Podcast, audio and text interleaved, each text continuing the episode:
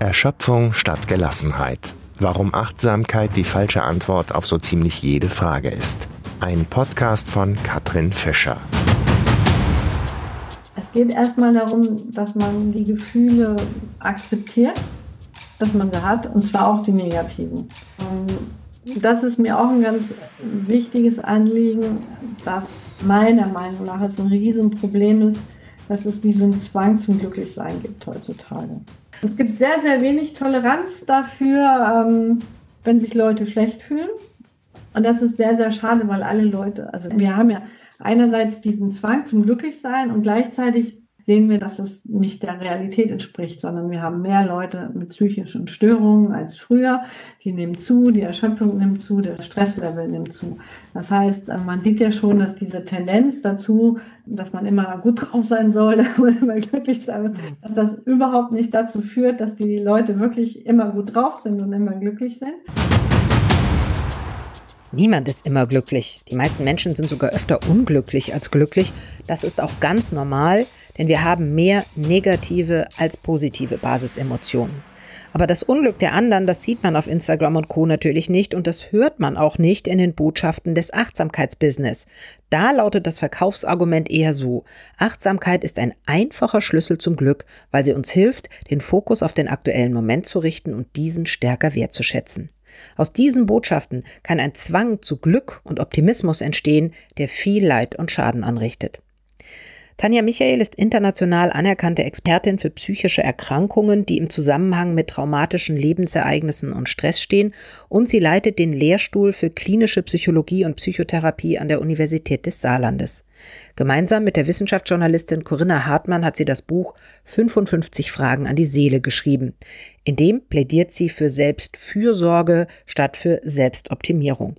In dem ganzen Werde, was du willst und Grenzen gibt es nur im Kopfgetöse, ist ihr warmherziges Plädoyer für die Akzeptanz unserer menschlichen Begrenztheit und unseres menschlichen Leids sehr wohltuend. Und deshalb habe ich mich sehr über ihre Zusage zu einem Gespräch gefreut und wünsche euch jetzt viel Spaß damit. Einen schönen guten Tag, Tanja Michael. Schön, dass Sie da sind, dass Sie sich die Zeit nehmen. Ja, sehr gerne. Guten Tag, Frau Fischer. Sie sind heute Gast in einem Podcast, der ja schon im Titel ein paar Thesen transportiert. Die erste ist, dass Menschen in den westlichen Ländern oder zumindest in Deutschland zunehmend erschöpfter sind. Die zweite ist, dass Achtsamkeit darauf keine gute Antwort ist. Und Sie sind ja nicht nur Professorin für klinische Psychologie und Psychotherapie an der Universität des Saarlandes, sondern Sie leiten auch die Lehr- und Forschungsambulanz für psychologische Psychotherapie der Uni. Und da habe ich gedacht, ich frage Sie gleich mal, was Ihre Einschätzung zum Thema Erschöpfung ist. Was erleben Sie? Kommen mehr Menschen mit Erschöpfungssyndromen zu Ihnen? Also insgesamt kann ich sagen, dass überhaupt mehr Menschen in unsere Ambulanz kommen. Wir hatten schon immer sehr, sehr viele Anmeldungen, muss man dazu sagen. Aber in den letzten Jahren, insbesondere seit der Corona-Pandemie, ist das auch nochmal angestiegen tatsächlich. Und ja, viele Leute sind erschöpft. Ähm, Erschöpfungssyndrom ist keine Diagnose, deswegen kann ich jetzt, könnte ich jetzt auch nicht sagen, ja, wir haben Zahlen darüber, dass ähm, so und so viele Leute mit Erschöpfung gekommen sind früher und jetzt so und so viele Leute kommen, sondern bei uns kommen ja die Leute primär wegen den großen Haupt psychischen Störungen, die da die Angsterkrankungen, die Depressionen und die Abhängigkeitserkrankungen sind. Und in die Ambulanz kommen hauptsächlich ähm, Angsterkrankungen, Depressionen und und die Traumafolgeerkrankungen und stressbedingte Störungen. Aber ja, sehr, sehr viele von unseren Patientinnen berichten von Erschöpfung. Vielleicht nur, um da ganz kurz noch zu bleiben, haben Sie eine Vorstellung, woran das liegt, dass es jetzt mehr geworden sind? Ist es schwieriger, Psychotherapieplätze zu bekommen? Ist Corona noch eine Ursache? Oder wenn Sie sagen stressbedingt Erschöpfung, haben Sie aus diesem Bündel der Diagnosen, die Sie gerade genannt haben, lässt sich da eine Vermutung ableiten oder ist es zu unwissenschaftlich, als dass ich Sie das fragen kann? Nein, nein, Sie können das gerne fragen und man kann auch begründete Vermutungen durchaus geben. Also es gibt da ja schon einiges an Forschung zu. Also die Corona-Pandemie hatte definitiv einen Einfluss. Wir haben das gesehen weltweit, aber auch in Deutschland, auch wir, also auch ich mit Kolleginnen zusammen haben ähm, Untersuchungen dazu selber gemacht, große Fragebogenuntersuchungen in Deutschland. Und die Symptombelastung in der allgemeinen Bevölkerung ist angestiegen während Corona. in so großen, fast repräsentativen Stichproben. Und wir machen auch noch eine, eine Studie mit Jugendlichen, auch mit einer sehr großen Stichprobe. Und bei den Jugendlichen sieht man da die Symptombelastung noch mehr angestiegen. Und da haben wir jetzt auch Daten, noch längerfristige Daten von 2022 und jetzt die letzten von 2023. Wir werden dieses Jahr nochmal erheben. Da sieht man ganz deutlich, dass auch die Erholung nicht eingesetzt hat, tatsächlich. Also das sind jetzt die Daten von den Jugendlichen, die wir haben. Ähm, und denen geht nicht gut. Die haben sehr, sehr viele Angstsymptome und erschreckend viele Depression, also depressiven Symptomatik. Und den Jugendlichen geht es wahrscheinlich tendenziell auch noch schlechter als den Erwachsenen. Und sehr schlecht erforscht sind die Menschen im wirklich hohen Lebensalter. Also da gibt es so ein bisschen so eine Forschungslücke. Man weiß, dass so Menschen, naja, in mittlerem Lebensalter, denen geht es am besten immer noch von allen.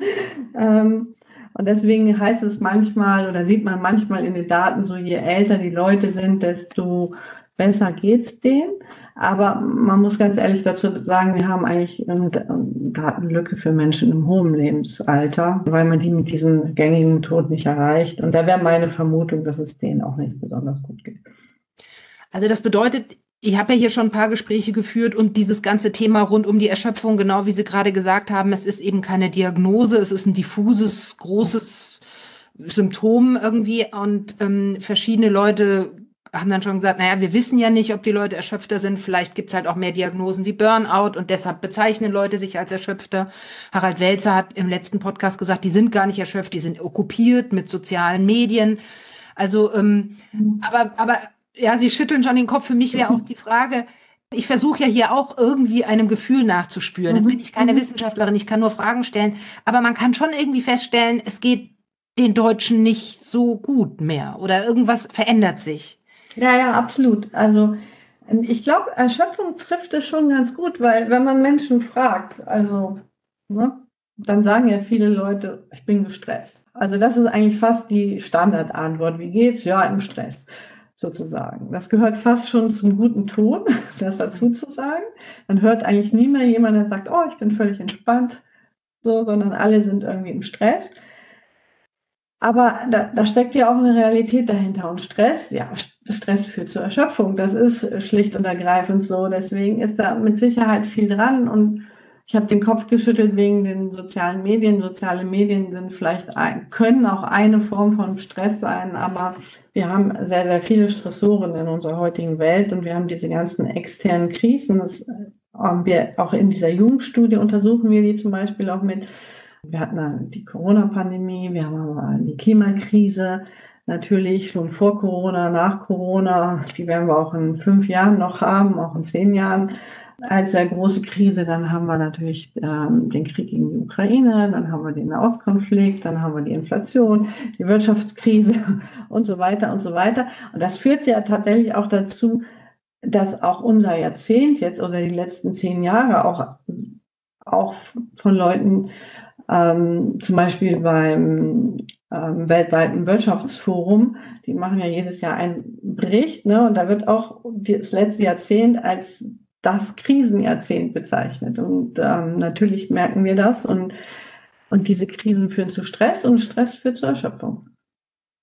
Das ist eigentlich eine wunderbare Überleitung. Wir hatten uns ja verabredet, ähm, klar, wir reden über Erschöpfung und äh, auch über das Thema Achtsamkeit, äh, was Achtsamkeit tun kann. Ein bisschen, finde ich, haben Sie es jetzt schon angedeutet, wenn man diese ganzen äußeren Stressoren sich anguckt, ist die Frage, wie sehr Achtsamkeit hilft. Da will ich mich aber nicht aus dem Fenster lehnen, da haben Sie auch was mhm. zu geschrieben. Und Sie haben, Sie haben ein Buch geschrieben mit einer Kollegin, 55 Fragen an die Seele, was mir sehr gut gefallen hat und da haben Sie ein wunderschönes Bild. Sie zeichnen nämlich die gesunde Seele als eine Art Haus mit Fundament, Stützpfeilern und Dach. Und ich dachte, das ist eigentlich ein ganz, ein wunderbarer Leitfaden für unser Gespräch. Und Sie haben im Grunde genommen ja jetzt schon das Fundament benannt, ein bisschen, weil Sie schreiben, das Fundament für eine gesunde Seele bilden menschenwürdige Lebensbedingungen, Sicherheit und Frieden. Und im Grunde genommen, klar, wir haben keine Erdbeben, wir haben keinen Krieg hier bei uns, wir sehen den in Berichten, aber im Grunde genommen haben Sie ja schon gesagt, die äußeren Lebensbedingungen werden schwieriger. Verstehe ich Sie da richtig? Ja, da verstehen Sie mich richtig. Und jetzt muss man natürlich immer den Bezugsrahmen sich angucken. Ich will wahrlich nicht so eine Vergangenheitsnostalgie hier betreiben, zu sagen, früher war alles besser. Das Leben war auch, je nachdem, wann man irgendwie den Vergleichsrahmen ansetzt, wenn man jetzt irgendwie Erste Weltkrieg, Zweite Weltkrieg oder ähm, Hungerperioden im Mittelalter oder sowas anguckt, äh, waren die Lebensumstände auch schon sehr schlecht. Das heißt, es war nicht immer per se alles früher besser. Ähm, das natürlich nicht, aber wir hatten, glaube ich, in der, gerade in der Bundesrepublik schon eine sehr lange Zeit von so Stabilität und Frieden und Wachstum, wirtschaftlichem Wachstum und irgendwie über Jahrzehnte hatte man in Deutschland das Gefühl, oder zumindest in Westdeutschland, alles wird immer besser, es geht voran, wir sind weltführend, uns kann niemand was anhaben also im Vergleich jetzt, in diesem historischen Vergleich, zumindest jetzt zum Ende des Zweiten Weltkriegs, sind ja auch viele Sachen besser geworden. Und das hat, glaube ich, jetzt aufgehört. Also jetzt merkt man irgendwie so, okay, ähm, das geht nicht alles immer nur weiter und es wird nicht alles immer noch reicher und noch toller und manche Sachen ähm, fangen auch an zu bröckeln und es gibt Bedrohungen die auch in Deutschland real sind, wie der Klimawandel ist weltweit zum Beispiel und auch Kriege rücken wieder näher ähm, und auch die Wirtschaft läuft nicht mehr so. Das heißt, Menschen ja, merken, dass sie jetzt weniger Geld haben, vielleicht nicht im Vergleich, wie gesagt, von vor 60 Jahren, aber im Vergleich von vor 15 Jahren oder vor 20 Jahren. Und das ist ja der menschliche Bezugsrahmen, den Leute erleben. Also Leute machen, also das ist das, was man spürt. Man vergleicht sich ja intuitiv nicht mit Menschen in Regionen auf der Welt, wo es viel schlimmer ist als in Deutschland oder in der Historie, wo auch die Lebensbedingungen hier schon mal viel schlimmer waren. Ja, ich erlebe das auch. Ich habe auch mit Harald Welzer über die Deutsche Bahn gesprochen. Das ist so ein Thema, das klingt jetzt lächerlich, aber ich äh, empfinde das tatsächlich, äh, wenn ich mir so Infrastruktur in Deutschland angucke oder versuche, einen Arzttermin zu finden als gesetzlich Versicherte, dann habe ich tatsächlich das Gefühl, hier bricht gerade etwas zusammen und das gibt äh, mir auch ein Gefühl von Unsicherheit. Kann man natürlich sagen, ist ein ganz schön hohes Niveau, guckt mal woanders hin in die Welt, aber da geht's mir genauso. Ja, das wäre ganz menschlich. Also das geht mir ja ganz gleich, muss ich sagen. Sie schreiben in Ihrem Buch auch, dass auch Armut ein, ein gutes Selbstwertgefühl untergräbt. Und was ist da Ihre Erfahrung? Welche Armut, äh, welche Rolle spielt Armut in Deutschland? Also Armut darf man wirklich nicht unterschätzen. Armut und soziale Ungerechtigkeit sind sehr, sehr wichtig, also sind sehr wichtige Risikofaktoren für schlechte psychische Gesundheit. Ähm, manchmal heißt es ja so, Geld macht nicht glücklich. Ne? Ja, ähm, sehr viel Geld macht irgendwann nicht noch glücklicher. Aber was wirklich ganz, ganz viel Forschung zeigt, Armut macht unglücklich. Also ich will jetzt nicht sagen, dass alle armen Menschen immer unglücklich sind, aber es korreliert sehr, sehr stark mit einer schlechteren psychischen Verfassung.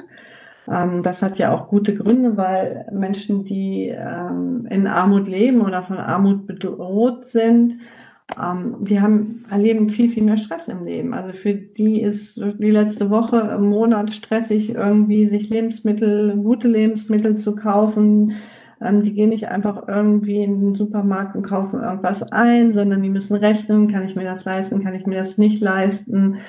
Ähm, jetzt leben wir ja auch noch tatsächlich in einer sehr materialistischen Gesellschaft und natürlich haben in Deutschland auch äh, die armen Menschen genug zu essen und auch Kleidung. Aber Kleidung ist ja auch in Deutschland nicht gleich Kleidung. Ähm, viele Leute fühlen sich schlecht, wenn sie irgendwie Kickkleidung tragen müssen, weil sie sich was anderes nicht leisten können und irgendwie nicht den Lacoste-Pulli anziehen können. Oder ihre Kinder werden vielleicht in der Schule, wenn die irgendwie nicht halt nicht die coolen Turnschuhe anhaben, die gerade in sind, kriegen blöde Bemerkungen und das tut Eltern weh, wenn sie merken, oh, meine Kinder können da nicht mithalten oder ich weiß nicht, wie ich das Geld für die Klassenfahrt zusammenbringen sollen oder Armut hat natürlich auch was mit fehlender Teilhabe zu tun. Und diese Teilhabe an der Gesellschaft ist ganz, ganz wichtig für, für seelische Ausgeglichenheit, für seelische Gesundheit, dass man sich halt ja, gesehen fühlt, anerkannt fühlt, teilhaben kann, dass man andere Menschen treffen kann, dass man mitreden kann ähm, und nicht immer so an den Rand gedrängt ist. Also das ist äh, schwer zu verkraften. Den Zahlen nach steigt ja Armut und verfestigt sich. Ich weiß nicht, wie Sie das zum Beispiel in der Ambulanz äh, erleben, welche Menschen da zu Ihnen kommen. Ob das auch Menschen sind, die vielleicht dann Schwierigkeiten haben, um einen Psychotherapieplatz zu kämpfen, muss man ja sagen. Kommen arme Menschen zu Ihnen? Ja, zu uns kommen alle Menschen tatsächlich. Wir haben wirklich die ganze Bandbreite. Es gibt natürlich auch Leute mit psychischen Erkrankungen, die viel Geld haben oder gut situiert sind und viele Leute aus dem Mittelstand kommen. Aber ja, wir haben auch viele Leute, die sehr, sehr wenig Geld haben. Wir haben wirklich alles. Mhm. Jetzt ähm, haben wir schon über sozusagen das Fundament der Seele gesprochen. Also Sie haben schon gesagt, es gibt diese äußeren Krisen. Das hatte ich mir als Frage schon auch aufgeschrieben. Was machen die Krisenphänomene mit uns? Äh, Armut haben wir besprochen. Gibt es denn aus Ihrer Sicht noch andere Faktoren in Deutschland, die ähm, das Fundament der Seele angreifen? Ja, es gibt noch andere Faktoren. Man muss jetzt immer ein bisschen gucken. Also wenn man sich so betrachten will, was macht einem psychisch krank und was erhält einem die psychische Gesundheit. Das sind nicht unbedingt genau die gleichen Faktoren.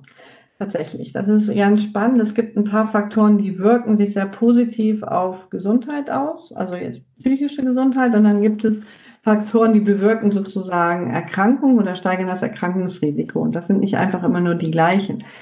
Und ähm, vieles von dem, was man so aus weltweiter Forschung kennt, ist in Deutschland einfach nicht so schlecht, muss man sagen. Nach wie vor nicht so schlecht, weil wir sind ja nach wie vor eben, wir haben noch keinen Krieg, wir haben irgendwie keine Diktatur, wir leben in einer Demokratie, es gibt Teilhabe für manche Gruppen eingeschränkt, aber es gibt das glücklicherweise ja alles noch und wir haben auch eigentlich auch immer noch eine sehr gute medizinische Versorgung.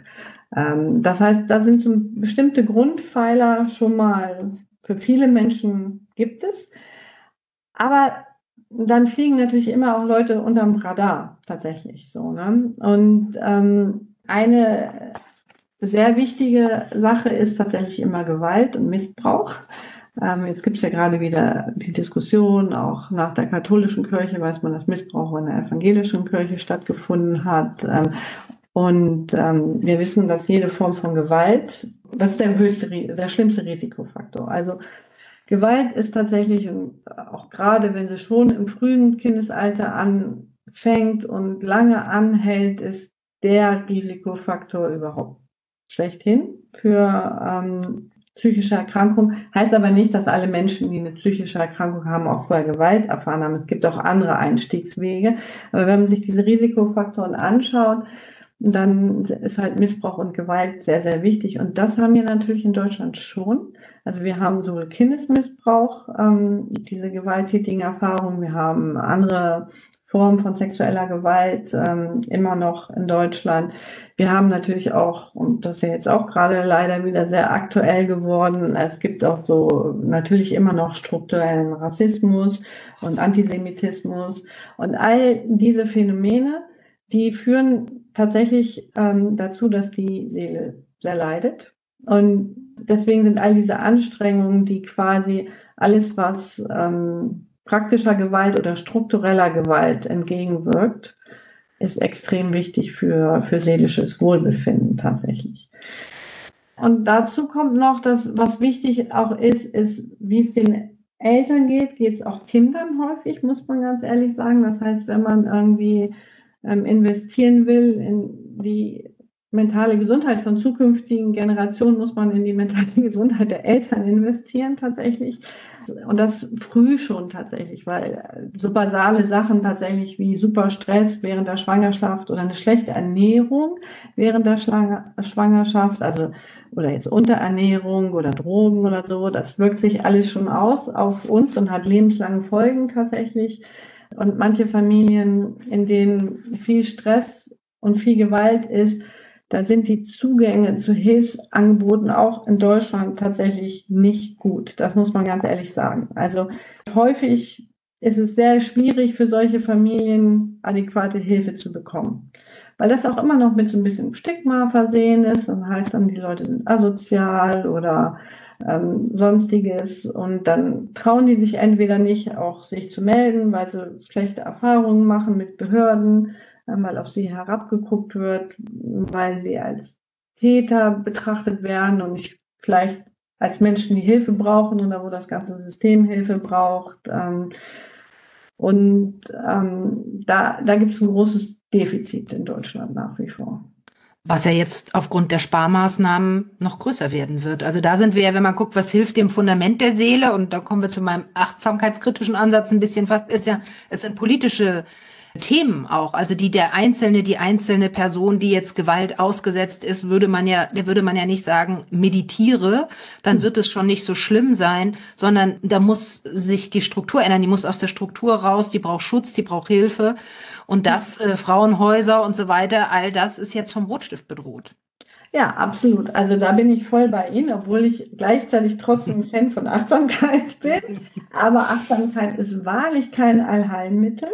Und vor allen Dingen darf man Achtsamkeit nicht so betrachten oder andere solche Interventionen, dass man hier die Verantwortung von der Gesellschaft wegnimmt. Natürlich ist es auch an jedem möglichst Verantwortung für sich selber zu übernehmen. Das heißt, das ist natürlich ist es klar, dass man Leute auch sagt, okay, es wäre gut, du rauchst nicht, du trinkst nicht, du isst gesund, du bewegst dich genug, du machst genug Achtsamkeit und so weiter und so weiter. Schön und gut. Da spricht vieles auch dafür.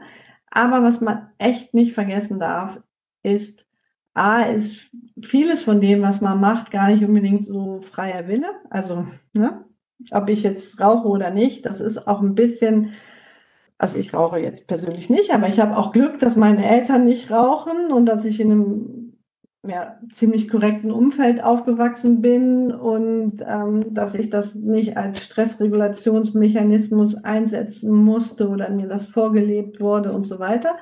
Und das ist ja nicht unbedingt mein persönliches Achievement jetzt, wo ich sagen kann, wow, das ist aber so toll, sondern da habe ich einfach auch viel, viel Glück gehabt.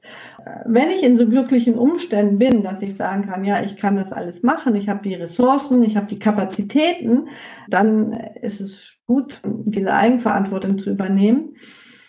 Aber man darf halt nicht vergessen, viele Sachen, also wenn man jetzt geboren ist, weil man schon, vielleicht ist man schon mit einem sehr mit einer HPA-Achse geboren, die sehr stark auf Stress reagiert. Vielleicht ist Was ist HPA-Achse? Entschuldigung, die Stressachse, ja, die okay. hormonelle Stressachse. Okay. Ähm, und die prägt sich eben schon, wie gesagt, das fängt schon an, die Prägung der Stressachse fängt schon im Mutterleib an, die menschliche Entwicklung beginnt halt schon im Mutterleib und geht dann halt weiter in den ersten Lebensjahren. Und wenn, wenn ich da halt sehr viel Stress erlebt habe, dann springt man unterschiedlich und viel schneller auf Stress an. Und deswegen ist es auch für manche Menschen schlicht und ergreifend einfacher, nicht zu rauchen oder nicht zu trinken oder dieses oder jenes nicht zu machen. Genauso wie es ja auch nicht mein Verdienst ist, wenn ich jetzt sage, oh, ich, mir fallen kognitive schulische Anforderungen eher leicht. Also so bin ich geboren und bin noch in einem Umfeld aufgewachsen, was es mir ermöglicht hat, das auszuleben tatsächlich. Und dann muss man halt eben schauen, dass man da jetzt nicht diesen Fehler macht, dass man halt sagt, wenn Menschen irgendwie Schwierigkeiten haben, dass man sagt, das ist deren Schuld. Also diese Schuldfrage, ne, man darf auch so persönlicher Verantwortung, die einerseits wichtig ist, darf man aber nicht umkehren, ja, wenn es den Leuten dann schlecht geht, ähm, dann ist das wie deren eigene Schuld, weil sie diese ganzen tollen Strategien nicht machen. Und natürlich gibt es Lebensumstände, die auch extrem sind, da kommt man mit keiner Strategie mehr hin. Also gerade sobald es um wirklich jetzt Bedrohung geht, Gewalt geht. Also egal, ob man jetzt die psychische Integrität bedroht wird durch den äh, durch Menschen, die einen ständig runtermachen und einen nicht akzeptieren, wie man ist als Mensch und einen systematisch klein machen oder halt und oder die körperliche Integrität durch Gewalt, also durch körperliche Gewalt gedroht wird, da ähm, bin ich völlig bei Ihnen. Da muss sich dringend was an den Umständen ändern. Und wenn man dann in besseren Lebensumständen ist, dann kann man diese Strategien wie auch Achtsamkeit benutzen, tatsächlich, um sich selber noch mehr Wohlbefinden zu schaffen. Da können wir ja gleich drüber reden. Wir sind jetzt sozusagen, wenn wir in Ihrem also ich könnte auch noch politisch anknüpfen, aber ich finde, wir gehen jetzt einfach mal die, die, dieses Bild weiter. Wir haben jetzt über das Fundament gesprochen und was mir daran so gut gefallen hat, auch an Ihrem Buch, da habe ich lange drüber nachgedacht. Ähm, ich glaube, mir hat gut gefallen, dass sie uns Menschen einfach als verletzliche, leibliche Menschen konzipieren, wo man eigentlich denkt, das ist ja gar nicht so spektakulär, ja, aber im, im Vergleich, ja, aber im Vergleich zu der permanenten Selbstoptimierung und dieser Fantasie, die wir haben, wir können alles werden, was wir wollen, da schreiben sie eben, nö, wir haben Gene. Wir sind mit einer bestimmten Ausstattung gekommen und da habe ich echt gedacht, das hat mir sehr wohl getan, dieses zu denken, naja, also, und im Winter bin ich halt ein bisschen fauler als im Sommer. Das hat gute evolutionäre Gründe. Sie machen so eine Art Maß, Maßhalten in äh, Selbstoptimierung in dem Buch. War das so ein bisschen, jetzt gehe ich mal kurz auf the record, ich halte mich nicht an meine eigene Reihe, aber war das so ein bisschen auch Ziel? Ja, absolut. Ich hasse Selbstoptimierung. Ich finde ganz furchtbar. Ich finde diese Tendenz un fast unerträglich, ehrlich gesagt, weil die schafft, ich habe es ja vorhin schon gesagt, wir leben schon in Zeiten, ich will jetzt nicht sagen, es sind die schlimmsten Zeiten, die es jemals gab für Menschen, aber es sind stressige Zeiten. Das Leben ist oft hart, das Leben ist oft anstrengend. Und in unterschiedlichen Bevölkerungsgruppen auf unterschiedliche Art und Weise hart und anstrengend. Und ich finde, das muss man auch würdigen und anerkennen und nicht immer so tun, als ob alles Leid, was einfach real ist und was es auch realistischerweise, auch, ich will ja, also ich bin ja sehr dafür, dass man Lebensumstände verbessert, aber selbst wenn die noch weiter verbessert werden oder deutlich verbessert werden, wird ein bestimmtes Maß an Leid immer dazugehören und damit muss man auch leben zu lernen tatsächlich. Und das haben wir in der heutigen Zeit ganz verlernt, irgendwie so diese Widrigkeiten des Lebens, die es immer geben wird, zu akzeptieren und vor allen Dingen eben dieser Druck, der aufgebaut wird, ne? immer höher, immer schneller, immer weiter, das ist einfach auch unrealistisch und man, also die meisten Sachen sind normal verteilt, wie Intelligenz ist normal verteilt, Musikalität ist normal verteilt, ja, ähm, Begabung, sportliche Begabung ist normal verteilt. Es gibt nun mal Leute, die sind wirklich sportlich. Und wenn die trainieren, dann werden sie schnell besser. Und andere Leute sind unsportlich, die trainieren und trainieren, werden auch ein bisschen besser, aber dann wird man nie ein Spitzensportler oder nie ein Spitzenmusiker oder das ist einfach so. Und das ist auch eigentlich nicht schlimm, sondern man ist halt wie man ist. Und das Wichtige meiner Meinung nach ist, dass man sich selbst so akzeptiert, wie man ist und dass man andere akzeptiert, wie andere sind und nicht immer von anderen erwartet, sie wären auch irgendwie anders und dass die Gesellschaft und dass man von anderen natürlich auch dann akzeptiert wird, wie man ist. Also sind wir bei diesem Thema, glaube ich, warum ich eigentlich Achtsamkeit so kritisiere, weil da sind wir beim Thema, wenn Sie jetzt sagen, man akzeptiert sich selber, wie man ist, da würde ich, wäre ich jetzt eine neoliberale Selbstoptimiererin sagen, ach nee, wie ambitionslos, da geht doch noch mehr, Grenzen gibt es nur im Kopf. Also ich würde das ja gar nicht akzeptieren, dass sie sich akzeptieren, weil ich denke, das ist faul und ähm, ja und und viel zu schnell selbstzufrieden. Sie sind ja kein ehrgeiziger Mensch dann. Müsste man ja auch nicht sein, ne? ähm, ich weiß auch nicht, ob Ehrgeiz, also Ehrgeiz ist so ein zweischneidiges Schwert, finde ich tatsächlich. Ne? Wenn man jetzt ein Ziel hat was einem wichtig ist, was gut ist. Und dann ist es auch mit Sicherheit gut, wenn man ein Stück weit Ehrgeiz entwickelt. Und dann ist es auch gut dafür zu arbeiten, wenn ich jetzt äh, zum Beispiel Malerin werden will, ist der Traum meiner Tochter, ne? dann muss die malen und muss die üben, weil sonst hat sie keine Chance. Na, vielleicht hat sie auch so keine, weiß man jetzt noch nicht. Ist sie noch zu jung für, um das zu wissen. Aber dann ist es natürlich auch gut, wenn man irgendwie sich anstrengt, das zu verwirklichen, also dahin zu kommen. Also ohne Anstrengung wird man bestimmte Ziele nicht erreichen. Ich will jetzt nicht sagen, dass niemand sich auf irgendeine nie mehr anstrengen soll. Aber das Wichtige ist eher hier, dass man sich anstrengt für Sachen, die im Prinzip einem wichtig sind und die einem im Prinzip in der eigenen, sage ich jetzt mal, wirklich Natur entsprechen. Und viele Leute strengen sich ja an, einfach nur, weil sie denken, sie müssten sich anstrengen. Und sie strengen sich überall an, in allen möglichen Lebensbereichen und denken dann immer, es ist nie genug. Ich müsste irgendwie in der Schule zu den Besten gehören, im Studium zu den Besten gehören. Ich muss der Lustigste gleichzeitig auf der Party sein und dann muss ich auch gleichzeitig noch sportlich sein und irgendwie ganz viele soziale Kontakte haben und irgendwie mein mein Zimmer muss auch noch irgendwie schön gestylt sein und weiß was ich was. Und das sind genau die Patientinnen, wo, oder Patienten, Männer leiden da auch dran, die wir dann sehen, was, was häufig in der Depression sich ausdrückt. Und wir hatten es ja vorhin mit dem Begriff Erschöpfung, die dann eben auch kommen mit diesem Anspruch, ja, jetzt bitte helfen Sie mir, all diese Ziele zu erreichen. Ne? Und dann sitzt man dann, wenn man von außen sich das anhört, dann denkt man, nee, der Tag hat nur 24 Stunden. Ähm, Schlaf ist wichtig. Die, die Leute schlafen eh schon viel zu wenig. Das heißt, das ist einfach schlicht und ergreifend unrealistisch und wirklich die perfekte Anleitung zum Unglücklichsein. Wenn man immer denkt, ich müsste aber, ich müsste aber, ich müsste aber. Es ist ja okay, wenn man sagt, ich habe eine Sache oder vielleicht auch zwei, ich singe gerne oder ich mache gerne Sport und da will ich auch ein bisschen was erreichen, ja, wenn ich jetzt gerne laufe und sage, es macht mir Spaß, an irgendwelchen Volksläufen teilzunehmen und dann versuche ich auch die zehn Kilometer unter 50 Minuten oder weiß was ich was zu laufen. Das ist ja auch, da will ich gar nichts gegen sagen. Ja, muss man ja auch nicht sagen, ich laufe das in zwei Stunden, sondern es ist ja gut, wenn die Leute so ein bisschen Ehrgeiz haben und um auch so, ja, sich stolz, so stolz zu empfinden. Aber man kann irgendwie nicht ehrgeizig sein, dass man denkt, ja, aber ich muss das irgendwie in 40 Minuten laufen können oder so, ja. Und dann müsste ich ja trainieren und trainieren und trainieren und vielleicht habe ich gar nicht, entspricht meinem Körper dem gar nicht und dann müsste ich noch tausend andere Sachen, weil ich überall immer der Beste sein muss oder die Beste. Und das äh, klappt halt nicht. Aber das ist so verrückt, weil das klingt total plausibel, was Sie sagen. Und trotzdem klingt es auch gleichzeitig revolutionär, weil diese, diese überall der Beste sein, überall sozusagen den Instagram-Anforderungen und den ähm, sozialen Anforderungen zu entsprechen, dass das so sich addiert und dann in einer Erschöpfung mündet. Und ich habe da ein Zitat, den kennen Sie vielleicht auch. Es gibt diesen koreanisch-deutschen Philosophen Byung-Chul Han, der ähm, schreibt viel über sozusagen Neoliberalismus.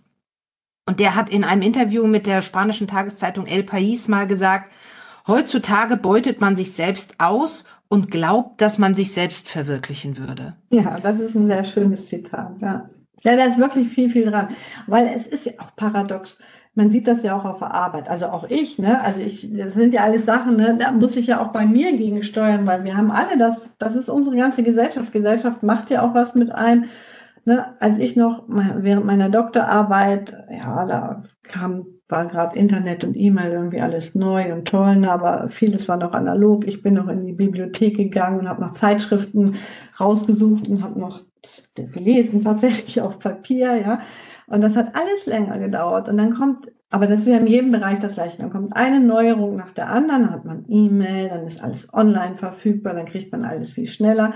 Und immer wird einem das ja verkauft sozusagen mit der Idee, oder das, damit kann man jetzt Zeit sparen, weil das geht jetzt alles schneller, dann könnte man weniger arbeiten, weil man, aber genau das Gegenteil tritt ein. Die Leute arbeiten überhaupt nicht weniger, die Leute arbeiten mehr und sind mehr gestresster, weil sie denken, oh, jetzt muss ich aber ganz schnell reagieren, jetzt muss ich irgendwie wenn man früher als Wissenschaftler drei Artikel im Jahr publiziert hat, war das toll. Jetzt irgendwie denkt man, ja, ja, jetzt bin ich irgendwie nicht gut, wenn ich nur drei publiziere. Jetzt muss ich mindestens sieben oder so publizieren.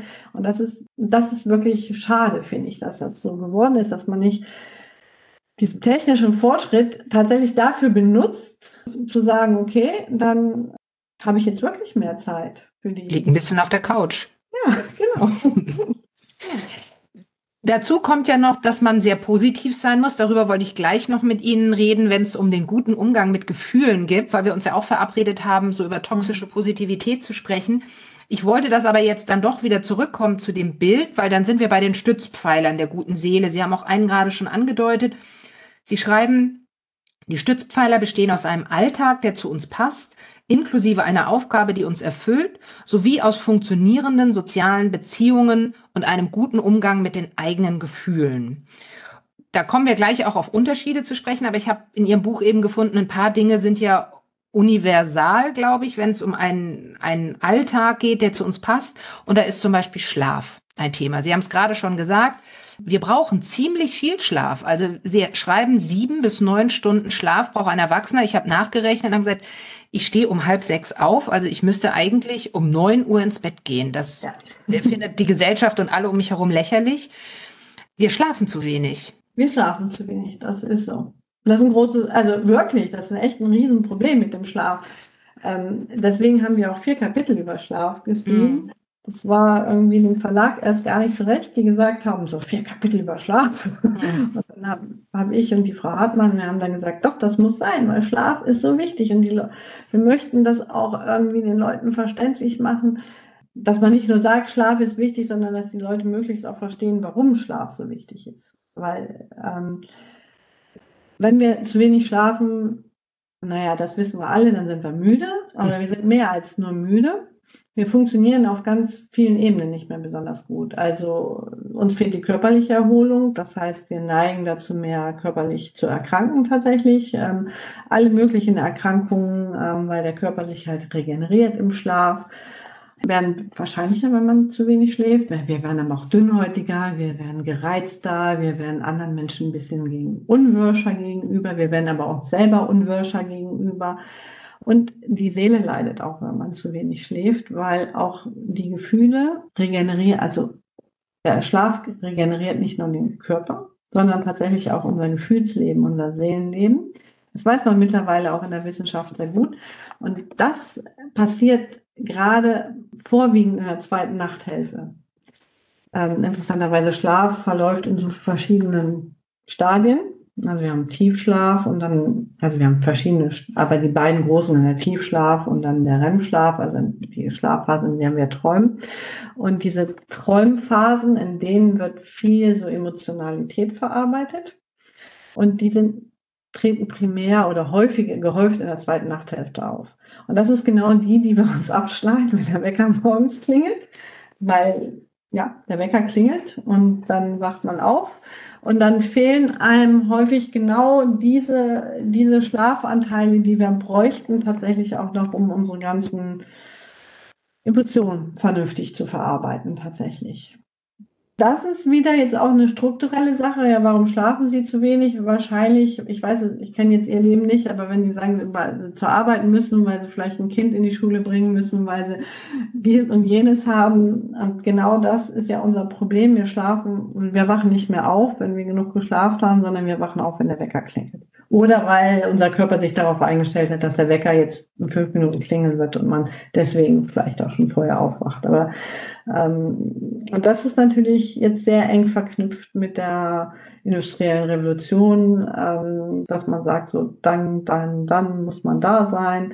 Und dieser Lebensrhythmus, der ist für unsere Biologie nicht nur einfach. Muss man mal ganz ehrlich sagen. Aber wird uns ja auch immer als, ähm, also sollte uns Bewunderung, ne? Die Politiker, die wenig schlafen, Angela Merkel wird zitiert, dann keine äh, Kollegen, die dann sagen, schlafen kann ich, wenn ich tot bin, die großen Leister, die irgendwie sagen, oh, die kommen mit vier Stunden Schlaf die Nacht aus und deshalb können sie halt irgendwie so viel machen. Das wird uns ja, also schlafen wird uns ja nicht als als etwas Wertvolles äh, verkauft, ist jetzt blöd, aber wird so nicht diskutiert in der Gesellschaft, sondern ja. wer viel schläft, ist eher, er hat halt eine schwache Biologie oder ist vielleicht faul oder eben, dann bin ich wieder nicht ehrgeizig, will nichts aus sich machen. Also es ist ja eher ein bisschen minderwertig so.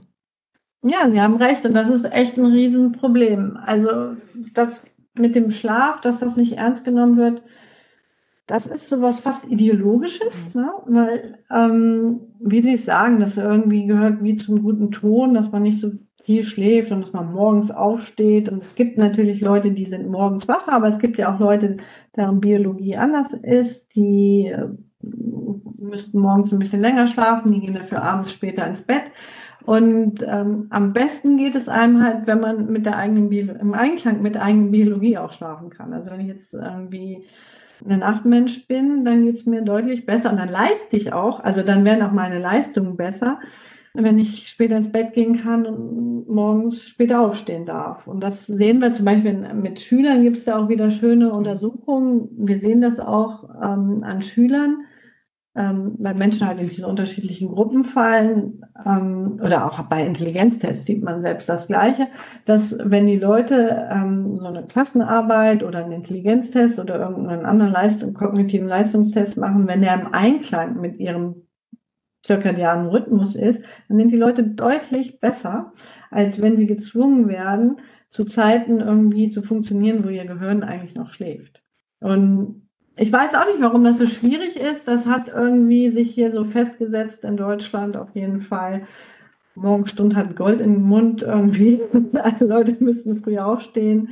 Und da gibt es eine wahnsinnige ja, Weigerung in der Gesellschaft ähm, auf vielen Ebenen, dass man sagen würde, okay, man gestaltet das flexibler. Ich weiß, das ist manchmal Wahrscheinlich, wenn man jetzt einen Betrieb hat, ist das auch schwierig, ne? Also so Schichtpläne, wenn man auch oder im Krankenhaus oder so. natürlich müssen da Leute auch arbeiten äh, zu, zu, bestimmten Zeiten anfangen oder in Betrieben. Ne? Dann wird es jetzt wieder vorgegeben durch, durch die Schichtzeiten. Aber selbst in so Bereichen wie Schule, weil man gerade weiß, dass Jugendliche, die neigen dazu, eher sowieso später zu werden. Also kleine Kinder sind oft früh, Jugendliche sind oft spät und Erwachsene sind so Ne? Je nachdem gibt es manche, die sind früh, manche, die sind spät. Ähm, selbst da gibt es ja eine Riesenweigerung, irgendwie, dass man sagt, okay, man könnte Schule ein bisschen nach hinten verlegen, zum Beispiel. Ja. Deshalb gibt es ja auch, finde ich, so eine richtige ähm, Widerstandsbewegung gegen die Hustle Culture, also Pause machen als politischen Widerstand, äh, kommt, glaube ich, daher. Mhm. Wir sind ja noch ein bisschen bei den Stützpfeilern der gesunden Seele. Da haben Sie noch einen weiteren Bewegung. Und das hat mir auch gut gefallen, weil mit Bewegung meinen Sie auch nicht Leistungssport, sondern Sie meinen tatsächlich Bewegung. Ja. Also Bewegung ist wirklich gut. Also für körperliche Sachen, aber eben auch für, für geistige Sachen. Also das meiste, ehrlich gesagt, muss man ja sagen, auch das ist jetzt eigentlich fast eine Binsenweisheit. Körper und Seele gehören ja auch zusammen. Es ist irgendwie viel einfacher, seelisch gesund zu sein, wenn man körperlich gesund ist. Menschen mit chronischen Krankheiten können natürlich auch Zufriedenheit und ähm, seelisches Glück empfinden, aber die müssen auch ein bisschen mehr Aufwand betreiben. Ne? Also weiß man ja selbst, wenn man schon erkältet ist, fühlt man sich meistens ein bisschen depressiv und so. Ähm, und Bewegung ist total wichtig, auch für unsere Seele. Man kennt auch mittlerweile die Mechanismen heraus, aber nee, wahrlich kein Leistungssport, sondern wir reden hier von Spazierengehen, wir reden von Tanzen, wenn man das möchte, oder von Joggen, wenn man das möchte, oder von ein bisschen Fitnesstraining, wenn man das möchte, oder von Gartenarbeit. Garten, Kontakt mit der Natur hat noch andere Vorteile.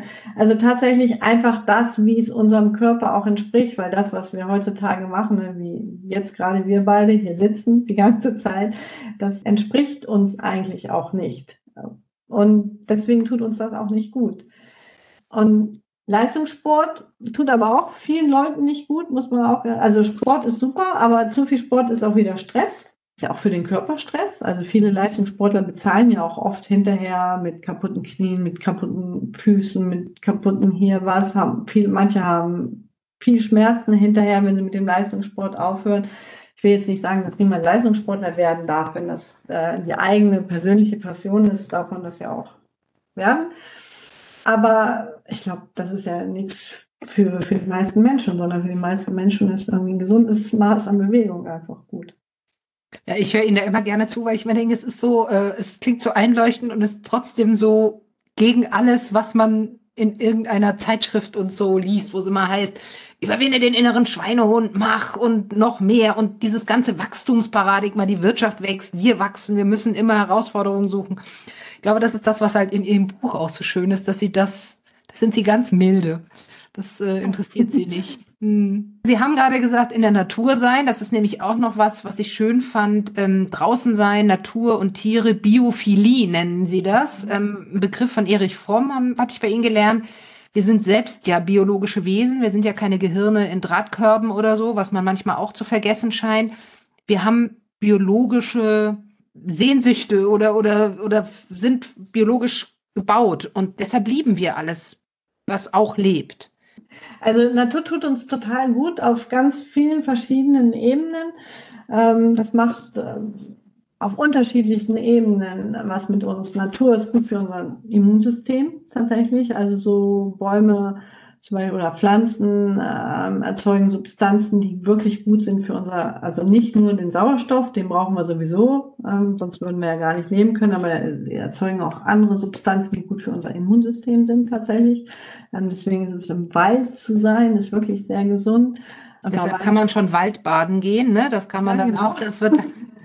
aber es ist auch tatsächlich so, dass uns Natur auch entspannt, unsere Aufmerksamkeitsfunktionen werden besser, wir fühlen uns ruhiger, wir fühlen uns verbunden. Und das ist natürlich, ähm, das hatte ich vorhin vergessen, obwohl das eigentlich eines meiner Steckenpferde ist, ähm, was heutzutage ist, wenn wir manchmal, also in vielen Städten, gibt es viel zu wenig Natur. Und hier ist, passiert ja auch was Interessantes. Je reicher Menschen sind, desto mehr Grün haben sie um sich. Das heißt, äh, reiche Menschen, also irgendwie wissen wir das sehr wohl, dass Grün und Bäume gut und Pflanzen gut für uns sind. Ne? Reiche Leute haben normalerweise Gärten mit Bäumen und so weiter und so weiter und leben in Stadtteilen, wo es noch Bäume gibt und so weiter. Und je ärmer Menschen sind, tendenziell, desto weniger Grün gibt es, äh, desto mehr Asphalt hat man. Und das, das ist ein riesen Stressfaktor auch tatsächlich. Das heißt, da könnte man auf vielerlei Ebenen auch was für die Gesellschaft tun, indem man jetzt Stadtbegrünung macht, tatsächlich vor allen Dingen auch in Stadtteilen, die benachteiligt sind, wo nicht viel Grün ist. Da würde man ähm, natürlich dem Klima was Gutes tun, aber nicht nur dem Klima was Gutes tun, sondern man kann es auch ganz ähm, egoistisch auf Menschen betrachten. Man würde vor allen Dingen auch den jetzt Menschen direkt sofort was Gutes tun, und zwar wirklich deren seelische Widerstandskraft stärken. Und auf dem Land, wenn man jetzt von der Stadt rausgeht, auf dem Land, das ist ja mittlerweile auch so paradox, dass wilde Natur es ja auch fast auf dem Land auch nicht mehr gibt. Da gibt es dann irgendwie so grüne Maisfelder. Mhm. Maisfelder. Das mhm. ist ja aber, da, ja, da leben irgendwie so Zuchtpflanzen drauf. Aber das wird ja auch häufig auch als grüne Wüsten bezeichnet. Und da sind dann gar keine Insekten mehr, sind wenig Vögel, da sind wenig andere Kleintiere. Da ist all dieses das, was wir eigentlich brauchen für für uns auch tatsächlich existiert da gar nicht mehr. Auch das ist jetzt eben gerade sehr schade, dass das ja jetzt gerade wieder rund, also es gab ja diese Bestrebung, dass es irgendwie mehr Landflächen brach liegen müssen ähm, oder sollten, dass das jetzt wieder zurückgenommen wird aus wirtschaftlichen Gründen. Also da muss ich jetzt sagen, ich bin ja keine Ökonomin, da wie das jetzt zu beurteilen ist, ne, welche Zwänge dahinter sind, das ist ein bisschen fern von mir oder das möchte ich mir nicht anmaßen, ähm, darüber ein Urteil zu fällen. Auf jeden Fall, was ich denke, was ich kompetent sagen kann, ist, dass es sehr schade ist, wenn äh, das jetzt nicht in Gang kommt, weil wir tatsächlich sehr davon profitieren oder sehr viele Menschen davon sehr profitieren würden. Sie sagen eben auch einen Alltag, der uns, zu, der uns dazu passt, weil wir unterschiedliche Typen sind. Wir haben da jetzt eigentlich schon drüber gesprochen, dass eben der eine sportlich ist, der andere musikalisch und einer vielleicht auch von allem nur wenig. Mhm. Das gibt es okay. auch. Und, ja, und dann sagen Sie aber auch, eine gesunde Seele braucht eine Aufgabe, die sie erfüllt. Auch da haben wir natürlich ja ganz viel Selbstoptimierungsansprache, was Aufgaben sein können, die uns erfüllen. In erster Linie ein Beruf, der natürlich eine Berufung ist. Oder was haben Sie denn im Sinn, wenn Sie von einer Aufgabe sprechen, die uns erfüllt? Auch das ist wieder total individuell, würde ich sagen. Mhm. Und das ist auch nach Lebensalter sehr unterschiedlich. Das ändert sich auch übers Leben. Eine Aufgabe, die einem erfüllt wichtig, wir wollten ja später auch noch über den Sinn sprechen. Ich glaube, mhm. wichtig für diese Aufgaben ist, dass ich einen Sinn da drin sehe. Jetzt Beruf und Berufung, ja, das klingt schön, das haben manche Leute haben das Glück. für die meisten Leute ist Beruf tatsächlich auch Mittel zum Zweck, um Geld zu verdienen, um, um ihre Lebensaufgabe vielleicht sich anders erfüllen zu können. Das heißt nicht, dass deswegen der Beruf immer schlecht ist, aber Beruf und Berufung, trifft, glaube ich, für ein paar Menschen zu, aber wahrlich nicht für alle. Aber auch das, wenn man jetzt nicht so einen Beruf hat, wo man sagt, das ist meine Berufung, auch das ist, muss gar nicht so schlimm sein. Es ist auch, wenn, wenn der Beruf trotzdem okay ist, wenn man sagt, okay, ich fühle mich da einigermaßen wohl, ich nehme da keinen Schaden, weder körperlichen noch seelischen Schaden auf meiner Arbeitsstelle. Ich benutze das quasi einfach, um so ein paar Bedürfnisse abzudecken, dass ich vielleicht einen sozialen Kontakt habe, dass ich mein Gehalt verdiene, äh, dass ich eine Tagesstruktur habe. Auch das ist völlig okay. Und meine Berufung und jetzt oder mein Lebenssinn, Ähm, das kommt jetzt wieder, eben, wie gesagt, sehr auf das Individuum drauf an, wie man orientiert ist. Den erlebe ich halt dann außerhalb des Berufes aus. Das ist ja auch eben völlig okay. Und deswegen ist es dann auch okay, wenn man, wenn das so ist, dass man dann nicht so ehrgeizig im Beruf ist, sondern dass man halt sagt, ich will aber auch pünktlich nach Hause gehen, weil die Sachen, die mir wirklich wichtig sind, die passieren nämlich tatsächlich außerhalb meines Berufes, so, ne?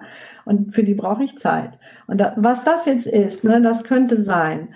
Das ist ein bisschen typbedingt, muss ich jetzt vielleicht auch noch sagen, aber viele Menschen brauchen halt was, oder was vielen Menschen gut tut, ist auch wenn, wenn es einen Nutzen hat über sich hinaus. Also, dass, dass das, was sie tun, auch irgendwie anderen Menschen oder der Natur oder der Welt auf irgendeine abstrakte Art hilft. Das ist ähm, tatsächlich äh, auch in uns angelegt. Häufig wird ja auch manchmal irgendwie so, Darwin wird ja bis zum heutigen Tag noch falsch verstanden, irgendwie tatsächlich, dass wir so tun, als ob wir nur in Kompetition miteinander stehen.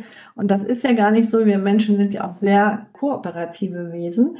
Und man hat auch viel Forschung dazu, dass es uns auch gut tut, wenn wir uns so verhalten, dass es für andere etwas bringt. Da kann man sagen, das ist egoistisch, vielleicht ja oder nein. Auf jeden Fall, das muss man vielleicht auch einfach, meiner Meinung nach muss man das nicht bewerten. Das ist einfach so. Uns geht es auch gut, wenn wir was dazu beitragen, dass wir was Positives schaffen tatsächlich.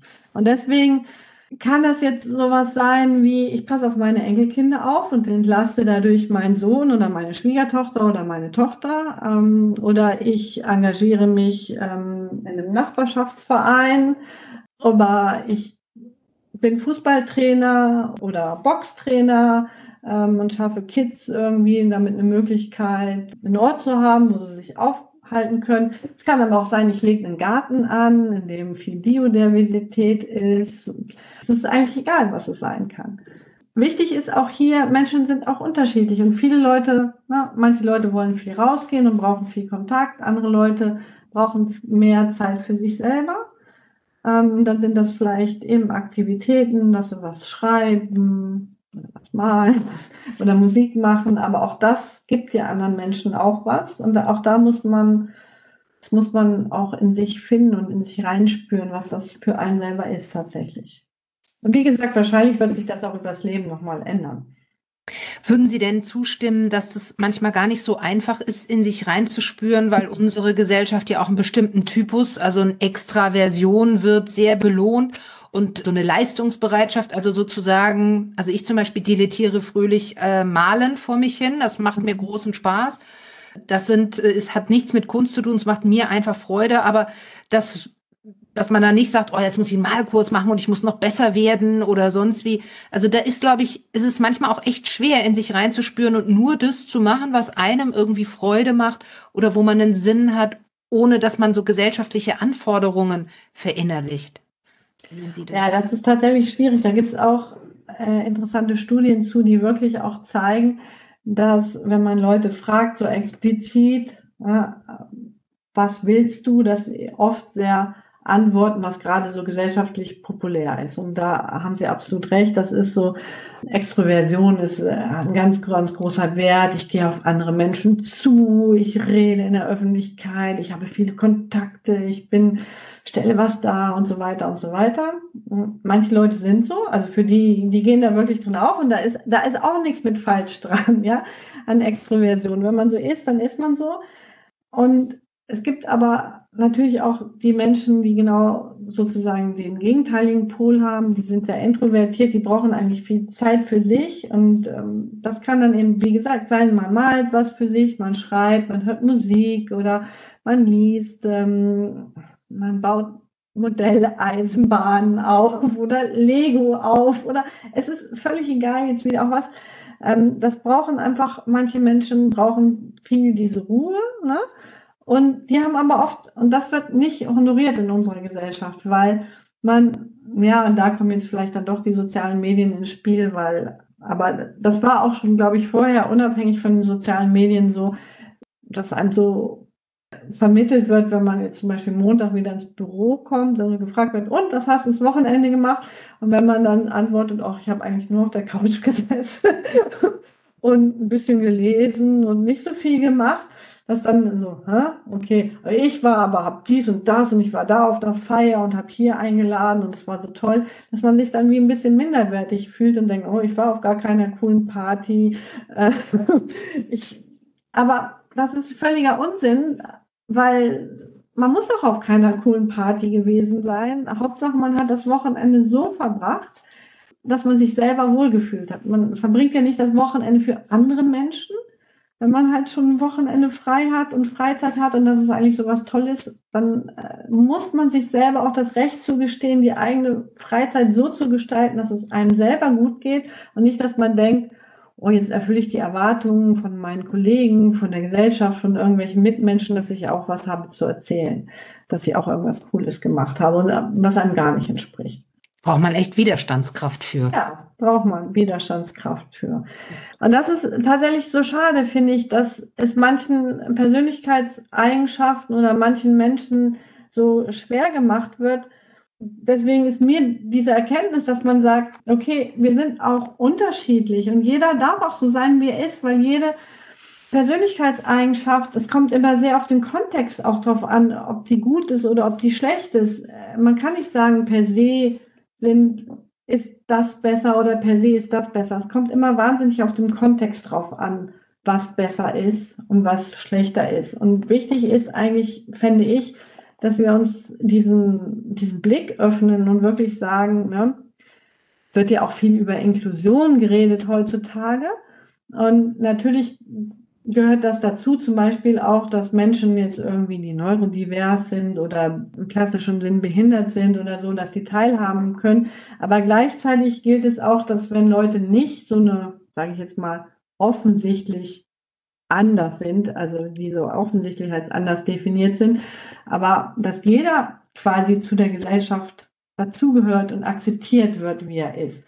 Und dann muss man meiner Meinung nach auch gar nicht so diesen Unterschied mehr machen zwischen Leuten, wo man dann so sagt, oh ja, wir müssen ja inklusiv sein und deswegen müssen wir die mit rein und sondern im Prinzip bedeutet Inklusion ja auch, dass alle Menschen akzeptiert sind und teilhaben an der Gesellschaft und als wertvoll betrachtet werden in der Gesellschaft.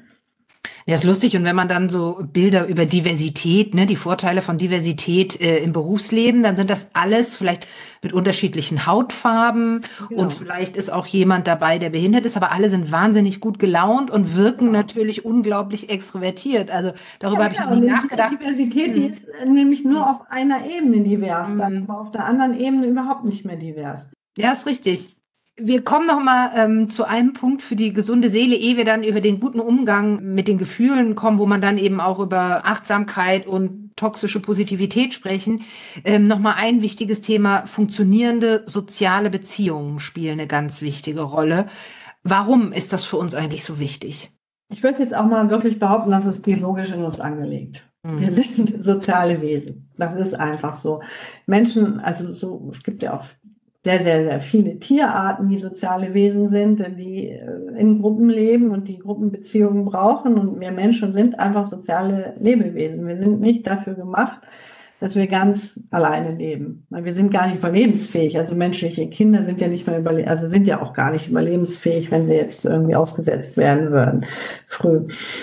Und das ist einfach in unserer Natur und da gibt es auch sehr, sehr, sehr viele Studien zu, die wirklich zeigen, dass soziale Beziehungen wichtig sind. Aber hier muss man jetzt auch sagen, eben, man braucht nicht 500 Facebook-Freunde oder auf Instagram Freunde, sondern man braucht echte soziale Beziehungen. Und da, auch hier kommt es jetzt wieder drauf an, auf, auf einen selber. Manche Leute haben wenige, sehr enge Freunde. Und das ist für sie so. Und andere Leute haben viele Bekannte. Und das ist auch völlig okay.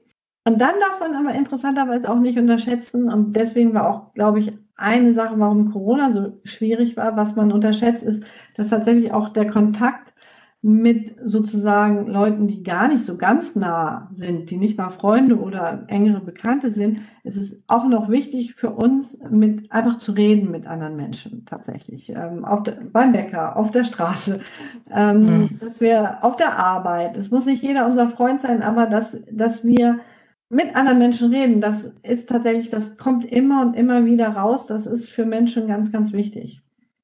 Also ich war auch von Corona, ähm, hat mir echt schockiert. Das hat mich am meisten getroffen, weil natürlich zu meinen guten Freunden hatte ich weiterhin Kontakt irgendwie über Zoom, Telefon, sonst wie. Aber diese, diese flüchtigen Begegnungen, aber von Leuten, die man vielleicht regelmäßig irgendwo sieht und nur mal übers Wetter redet, das hat mir so gefehlt und ähm, das hat mich selber total überrascht, weil ich das nie erfahren hatte, also irgendwo mal gelesen hatte oder so. Insofern, als ich das bei Ihnen gelesen habe, dachte ich, bingo, das kann ich 100 Prozent nachvollziehen. Und es ist ja aber so, dass ähm, in unserer Gesellschaft sich auch viele Menschen einsam fühlen, zunehmend. Es gibt jetzt auch eine Einsamkeitsstrategie der Bundesregierung. Kann man von halten, was man will, aber es ist zumindest, es wird politisch adressiert, dass man da ein Problem hat. Und ich habe nämlich aber auch gerade das Gefühl, dass ja die Gelegenheiten, einander zufällig zu begegnen, auch weniger werden. Also wir reden zum einen über die Selbstoptimierung, die nimmt natürlich die Leute auch in, in Beschlag. Dann merkt man, Vereine finden keinen Nachwuchs, Dorfgasthöfe sterben aus. Über die Kirche haben Sie gerade schon geredet. Das ist vielleicht aus gutem Grund, dass da weniger Leute hingehen. Aber ähm, Orte der konsumfreien Begegnung werden ja auch immer weniger. Wir sind, sollen ja alle kaufen. Das ist für mich auch eine Frage, ist das nicht eher auch eine besorgniserregende Entwicklung, weil Leute dann einsamer werden und man sagt, dieses ganz Wichtige, die sozialen Beziehungen fehlen? Ja, ist total eine sehr besorgniserregende Sache meiner Meinung nach. Auch jetzt wieder, wie gesagt, ich will nicht alles schönreden. Das Leben früher in den 50er oder 60er Jahren äh, auf Dörfern in Deutschland war auch nicht wahrlich mhm. nur toll. Deswegen muss man jetzt auch nicht sagen, damals war alles toll. Aber bestimmte Sachen, man muss jetzt halt das wie immer differenziert betrachten, aber bestimmte Sachen waren wirklich früher gut. Und das, das was früher gut war, sollte man ja auch könnte man ja auch sagen, ja, das wäre auch schön, wenn man das erhalten würde, so zum Beispiel. Oder wenn es jetzt nicht mehr da ist, wie zum Beispiel Kirchen oder so, dass man versucht, was Neues zu schaffen. Und ich glaube, da haben Sie was sehr, sehr Wichtiges gesagt. All diese, diese Orte, wo man sich trifft, einfach mal so trifft. Ne? Früher war es viel die Kirche tatsächlich. Sind die Leute in den Gottesdienst gegangen, haben sich vorher miteinander geredet, hinterher miteinander geredet wir waren im Kirchen. Frühshoppen gab es danach, genau. Oder, genau. All solche Sachen. Das darf man wirklich nicht unterschätzen. Das sind ganz, ganz wichtige Sachen für Leute gewesen, weil man da halt mit Menschen geredet hat, die eben genau diese zufälligen Kontakte, da hat man nur gehört, was, ne, hat man irgendwie Gespräche gehabt, hat man Menschen gesehen und Leute, die jetzt vielleicht keine Familie haben oder so enge Freunde, die sind auch dahin gekommen und hatten dann auch Menschen zum Reden und dieses Gefühl, irgendwo dazuzugehören und irgendwo gesehen zu werden und irgendwo dabei zu sein. Und das ist, glaube ich, was total wichtig ist. Und das ist, und diese ganzen traditionellen Sachen, die gehen in unserer Gesellschaft mehr und mehr verloren. Also wir hatten die Kirche, Gewerkschaften zum Beispiel hatten früher auch so eine Funktion. Also es gab ganz viele so eine, ich zum Beispiel bin in so einem typischen Bergarbeiterdorf aufgewachsen. Ne? Da waren irgendwie die Bergleute damals, also es wirklich ein harter Beruf, Bergarbeiter zu sein. Auch das will man nicht verherrlichen. Ähm, mit vielen gesundheitlichen Konsequenzen, negativen, aber diese Gemeinschaft, die Bergleute oft dann auch gehabt haben, mit Treffpunkten und der Gewerkschaft und so weiter, die hatte dann auch wieder was ganz Positives. Deswegen sage ich jetzt nicht, dass Leute Bergleute werden sollen wieder und eine Staubbelunge bekommen sollen, aber was halt schön wäre, wenn man sich das mal anguckt, okay, was hat denn dann zum Wohlbefinden beigetragen und genau solche Sachen. Wir bräuchten das viel mehr, wir bräuchten viel mehr, die müssten uns wieder bemühen, genau diese Orte zu schaffen tatsächlich oder Strukturen zu schaffen. Weil wir leben ja, ganz viele von uns leben hm, in, wir kennen unsere Nachbarn nicht, wir wissen mhm. nicht, wer bei uns in der Straße wohnt wenn man mit dem Zug irgendwo ankommt, wissen viele Leute nicht, wen sie fragen könnten, dass sie einmal vom Bahnhof abholen können mhm. oder sowas. Und all das, oder wen sie fragen können, wenn einem die Eier ausgegangen sind oder mhm. so ganz kleine praktische Sachen, die aber dazu beitragen tatsächlich auch, dass man sich ja wohlfühlt und gut fühlt und aufgehoben fühlt. Ja, es gibt ja auch Untersuchungen, dass Einsamkeit nicht nur ein psychologisches, sondern auch politisches Problem ist, dass ähm, Einsamkeit unter Jugendlichen zum Beispiel im Zusammenhang steht mit Zustimmung zu Verschwörungstheorien, zur autoritären Haltung und Billigung politischer Gewalt, weil die Menschen Zugehörigkeit suchen und die dann vielleicht durch eine ganz große exkludierende Bewegung herstellen. Also es ist ja tatsächlich auch ein richtiges Problem. Ja, absolut. Also das ist auch genau das, glaube ich, tatsächlich. Und da, da gibt es wirklich viele Untersuchungen zu, das ist auch irgendwie einem sofort einleuchtend, auch ohne die Untersuchungen. Aber es gibt auch die entsprechenden Untersuchungen, dass es auch tatsächlich so ist, dass klar, wenn man sich da einsam fühlt und dann will ich irgendwo dabei sein. Und wenn gerade so radikale Organisationen, egal ob das jetzt rechts- oder auch linksradikale Organisationen sind, die geben, die werben ja, also die werben ja auch Menschen damit an, sozusagen, ja, bei uns bist du wichtig, bei uns bist du willkommen, ähm, bei uns bist du wer. Ähm, und das hat einen ganz, ganz großen Reiz dann für die Leute. Dann fühlen sie sich anerkannt, dann fühlen sie sich gesehen, dann fühlen sie sich Teil einer Gruppe, dann fühlen sie sich stark. Und deswegen ist es tatsächlich ähm, auch wichtig, Einsamkeit zu bekämpfen tatsächlich. Aber Einsamkeit ist natürlich auch, es fühlt sich nicht schön an. Also mhm. wir alle, wir, Einsamkeit ist ja auch ein Gefühl, das weiß auch jeder von sich. Wir haben uns alle irgendwann schon mal einsam gefühlt. Das Einsamkeit kann man ja auch sagen, ist fast das Paradoxe an der Einsamkeit, dass es eigentlich was sehr Verbindendes ist, weil das wirklich ein Gefühl ist, was alle Menschen kennen. Bloß jeder hat das Gefühl, ich bin die Einzige, der es so mhm. geht. Nur ich fühle mich abgeschnitten von anderen Menschen. Alle anderen Menschen haben andere Leute und sind vernetzt. Nur ich nicht. Und tatsächlich ähm, ist das eigentlich was sehr Menschliches und was sehr Mensch, also was uns eigentlich verbindet als Menschen, paradoxerweise wieder. Vergisst man nur dann in dem Moment auf jeden Fall. Das mhm. kann man nicht spüren. Genau. Aber da sind wir doch beim Thema Gefühle, beim Thema Spüren. Der gute Umgang mit Gefühlen, haben Sie geschrieben. Das ist natürlich ein Riesenfeld. Was ist der mhm. gute Umgang mit Gefühlen? Was würden Sie da generell erstmal darauf antworten? Worum geht's? Es geht erstmal darum, dass man die Gefühle akzeptiert, dass man sie hat, und zwar auch die negativen. Mhm. Ähm, das ist mir auch ein ganz wichtiges Anliegen, dass meiner Meinung nach es ein Riesenproblem ist, dass es wie so ein Zwang zum Glücklichsein gibt heutzutage. Ähm, Good Vibes Only, ne? Gab es bei, bei Instagram sozusagen Good Vibes Only und daraus ja dieser Begriff auch toxische Positivität. Entschuldigung, wenn ich. Mh. Nee, nee, Sie haben absolut recht. Das, das, ist genau das. Es gibt sehr, sehr wenig Toleranz dafür, ähm, wenn sich Leute schlecht fühlen. Und das ist sehr, sehr schade, weil alle Leute, also wir, wir, wir haben ja einerseits diesen Zwang zum Glücklichsein und gleichzeitig haben wir ja am Anfang des Gesprächs auch gesagt, was ja nicht nur ein subjektives Empfinden von ihnen ist, sondern was man in Daten sieht, sehen wir, dass es nicht der Realität entspricht, sondern wir haben mehr Leute mit psychischen Störungen als früher. Die nehmen zu, die Erschöpfung nimmt zu, der äh, Stresslevel nimmt zu. Das heißt, äh, man sieht ja schon, dass diese Tendenz dazu, dass man immer gut drauf sein soll und immer glücklich sein muss, dass das überhaupt nicht dazu führt, dass die Leute wirklich immer gut drauf sind und immer glücklich sind. Ähm, und meiner Meinung nach hat das auch einen sehr, sehr guten Grund, weil Gefühle, auch das, die gehören auch zu unserer biologischen Grundausstattung. Wir haben einfach Gefühle und wir haben sowas wie ähm, auch so Basisemotionen tatsächlich. Und die meisten von diesen Basisemotionen sind tatsächlich negativ. ähm, das sind negative Gefühle. Und zwar haben Gefühle schlicht und ergreifend ja auch den Zweck, dass sie uns schützen sozusagen. Ne? Gefühle, Gefühle sind wichtig für uns. Die haben sich entwickelt, ne? also sehr früh evolutionär.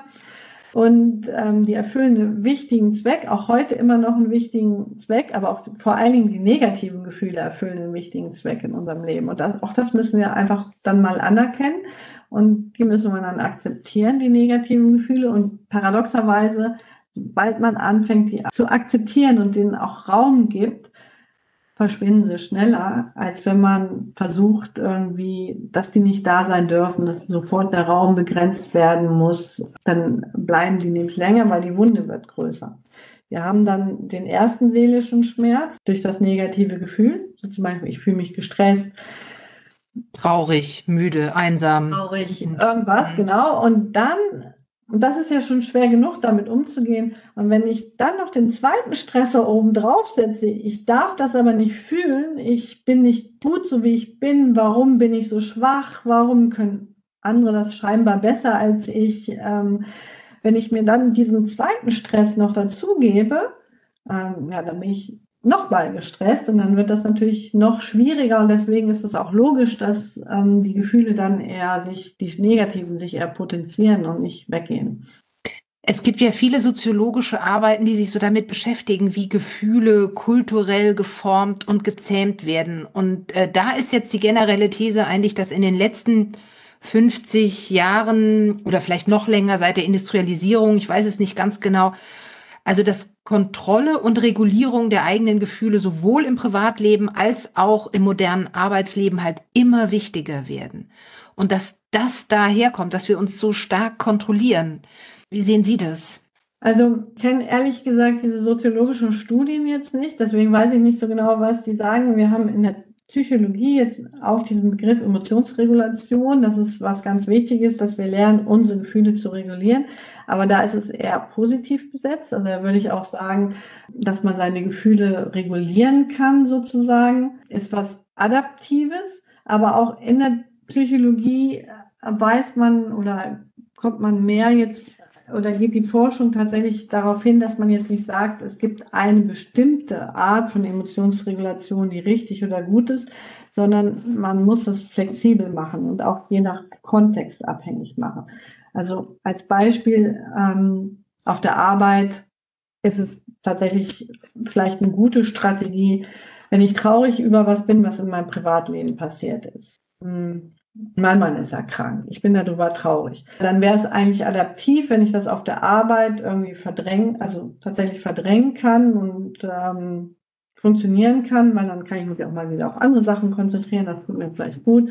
Und ich muss auch nicht unbedingt alle Leute, die mir nicht nahestehen, eventuell mit meinen persönlichen Problemen auf der Arbeit, ähm, muss die nicht da unbedingt äh, rauslassen. Aber wenn ich das die ganze Zeit mache, wenn ich nie irgendwie sage, okay, diese Trauer darüber oder diesen Schmerz, den ich habe, was mir auch immer passiert ist, das braucht schon einen Platz. Ähm, deswegen ist es schon wichtig, dass ich mir dann auch in anderen Momenten die Zeit nehme, dass ich das mit einer Freundin bespreche, dass ich vielleicht einfach mal für mich still und leise weine, dass ich mir Trost suche bei anderen Leuten, dass ich das äh, besprechen kann, dass ich da dann wieder Kraft schütze. Das heißt, man muss das, ähm, Emotionsregulation ist schon was Wichtiges, damit man nicht sozusagen überflutet wird von äh, Emotionen, die man nicht haben kann.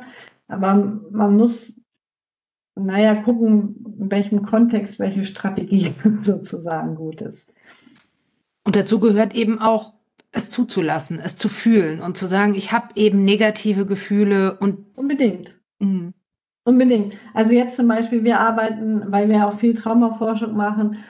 Wir haben auch viele Patienten, Patientinnen, aber dann noch mehr Männer in dem Bereich, die als Polizist arbeiten, in sehr schwierigen Einsatzeinheiten zum Beispiel. Und klar, natürlich müssen die irgendwie im Einsatz erstmal funktionieren, ja. Also das ist nicht adaptiv, wenn die dann im Einsatz zusammenbrechen und sagen so, oh Gott, jetzt werde ich überwältigt davon, dass ich das so schrecklich finde. Aber was man halt gleichzeitig auch sieht, oder was wir häufig sehen, wenn das so dauerhaft wird, ne, also, dass man denkt, ich darf nie zeigen, dass das an mich rankommt, dass ich das furchtbar finde, was ich gesehen habe, dass das was mit mir macht, dann äh, ist es häufig sehr, sehr schlecht, weil dann wird es häufig kompensiert in Alkoholkonsum zum Beispiel, ne, wenn dann die negativen Gefühle, die suchen sich dann häufig so einen Ausweg, ne, dann werden irgendwelche Substanzen ähm, konsumiert, oder man reagiert das ab, vielleicht an anderen Menschen irgendwie, diese negativen Gefühle. Oder man tötet mehr und mehr seine eigenen Gefühle ab. So eine Lebendigkeit dann, eigentlich, ne? Mhm. Ja, bis es dann nicht mehr geht. Und dann kommt irgendwann der Zusammenbruch und der ist dann richtig groß, ja. Mhm. Das heißt, das Gute wäre eigentlich, wenn ich im Einsatz bin, klar ist das adaptiv zu sagen, ne, jetzt reiße ich mich zusammen, aber wenn ich dann nach Hause gehe am Abend, ne, dann ist es eigentlich sehr, wäre es sehr adaptiv, sich mal hinzusetzen und zu sagen, boah, das war ja furchtbar, das ging mir total nah.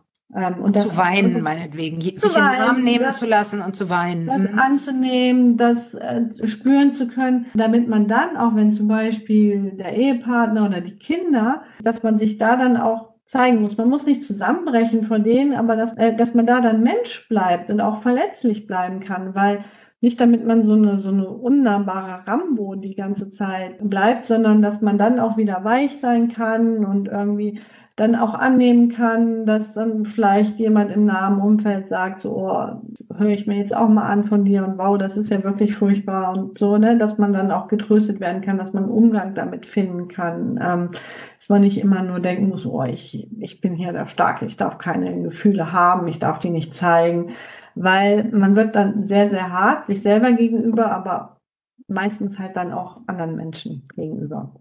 Aber es gibt ja, und das ist auch so ein Teil meiner Achtsamkeitskritik, äh, und da hat die, diese amerikanische Journalistin Barbara Ehrenreich hat ja so ein tolles Buch geschrieben, 2010, Smile or Die, da hat die sich mit äh, dieser positiven, also dem Zwang zur Positivität auseinandergesetzt. Sie hat selber Brustkrebs gehabt und wird dann konfrontiert damit, dass es halt auch die Theorie gibt, naja, das liegt an deinen negativen Gefühlen. Du bist sozusagen auch selber schuld daran, wärst du ein positiver Mensch, dann hättest du es nicht. Und jetzt, wo du die Krankheit hast, dann musst du mit der Krankheit aber positiv umgehen. Und sie beschreibt, nee, ich war aber nicht positiv. Ich war verzweifelt, ich war schlecht gelaunt und so weiter. Ich konnte keinen äh, positiven Umgang finden. Und das nimmt sie ja zum Ausgang und äh, untersucht dann und schreibt irgendwann, dass das sozusagen ein kultureller Glauben mit zunehmend wahnhaften Zügen wird, dass alles positiv sein muss. Und das habe ich manchmal das Gefühl, äh, wird in der Achtsamkeitspraxis, die ja hier kapitalistisch auch missbraucht wird, das will ich gar nicht in Abrede stellen,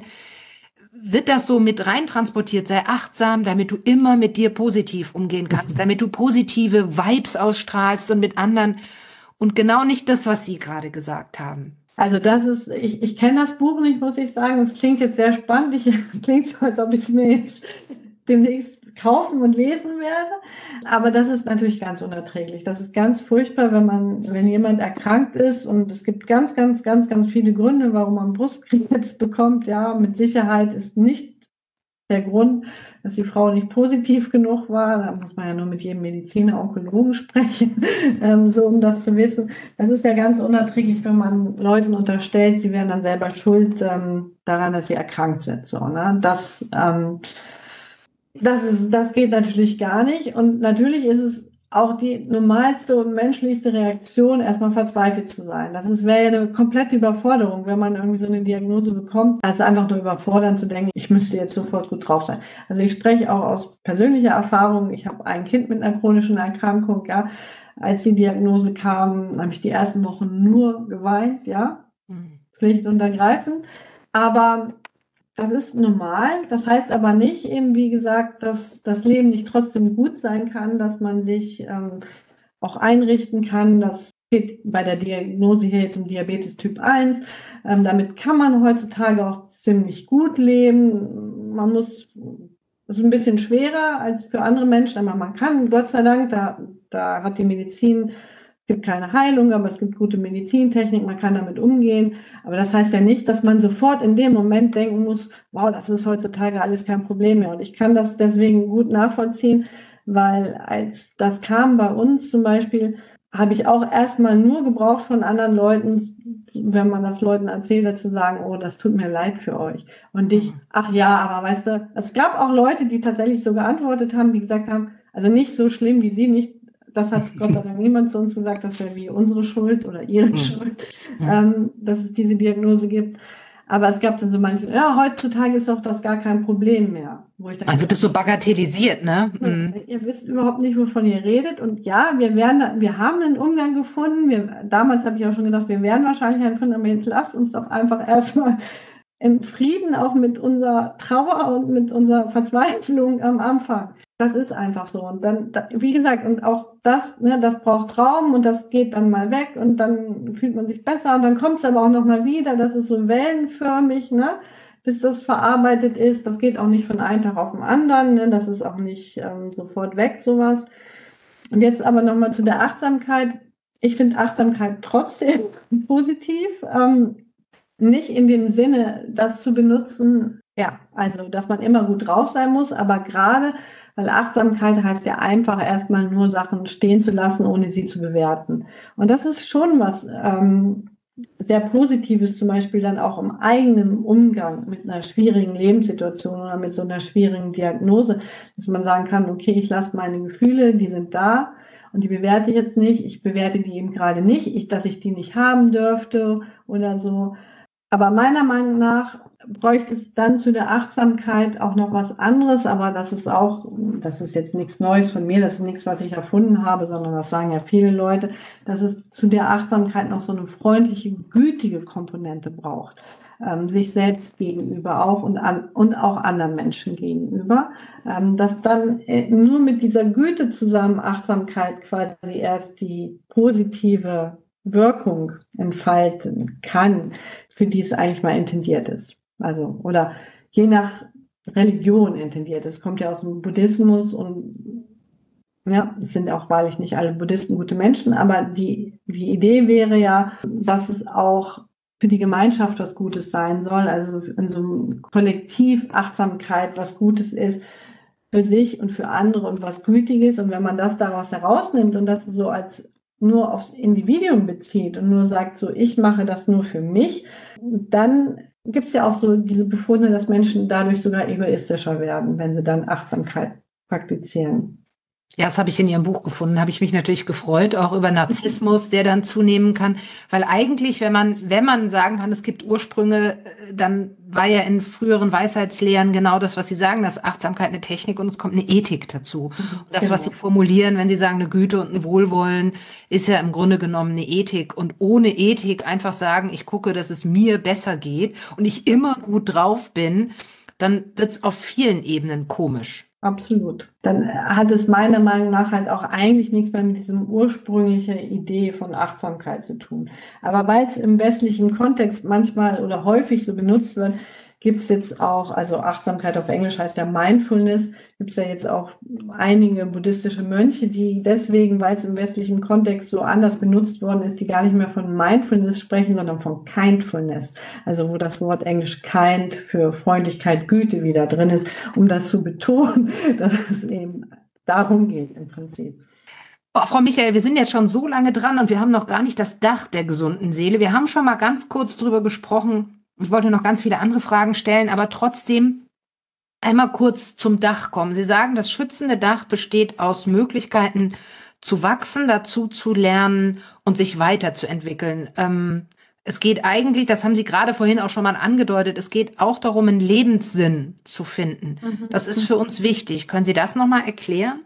Ja, Menschen brauchen Sinn, das weiß man heutzutage. Und Sinn kann man aber auf verschiedenen Ebenen finden. Tatsächlich Sinn. Es gibt nicht den einen Sinn im Leben, sondern in der Sinnforschung gibt es auch so ganz unterschiedliche Formen von Sinn, ähm, so unterschiedliche Dimensionen. Dazu gehört zum Beispiel auch Werte ist eine ganz wichtige Dimension, dass ich Werte habe, dass ich im Einklang mit meinen eigenen Werten lebe.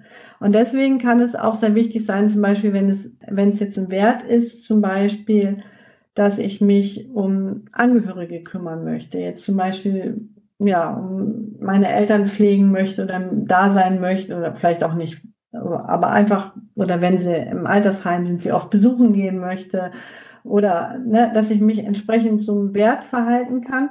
Das heißt, das kann sein, dass ich dann andere Sachen, die vielleicht so hedonistisch positiv sind, dass ich dann irgendwie ein Hobby weniger ausübe, was mir eigentlich Spaß macht oder so, aber was meinem Wert entspricht, stelle ich andere Sachen zurück. Und da weiß man, dass es sehr, sehr gut ist, dass man sich da besser mitfühlt und auch besser durchs Leben kommt, wenn man sich Werte, wenn man Werte hat.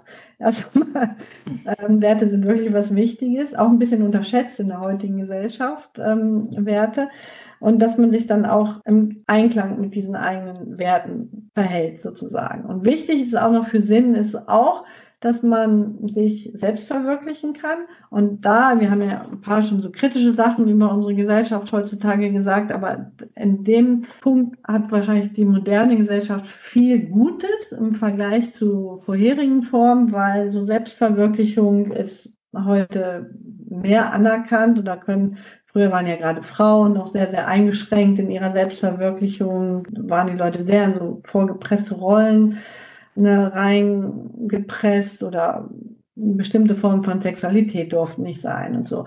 Das ähm, darf man heute mehr.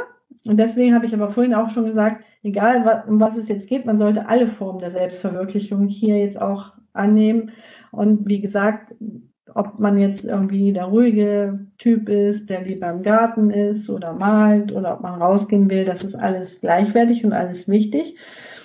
Und zu den Werten gehört aber auch, wir hatten es ja vorhin schon von den sozialen Beziehungen zum Sinn oder zum Sinn gehört auch tatsächlich immer, Menschen finden viel Sinn in sozialen Beziehungen auch. Das hatte ich vorhin schon mal gesagt, wenn wir auch was für andere Menschen machen, ist das sehr sinnstiftend wie gesagt, sich um Enkelkinder kümmern, sich um die eigenen Kinder kümmern, um die Nachbarn kümmern, ähm, Fußballverein trainieren, egal, einen Garten anlegen, weiß was ich, Vögel füttern, was man eigentlich so machen kann, was für andere Lebewesen gut ist. Das ist sehr sinnstiftend. Und dann gibt's noch diesen, und das ist vielen Menschen heutzutage verloren gegangen, so einen spirituellen Sinn tatsächlich.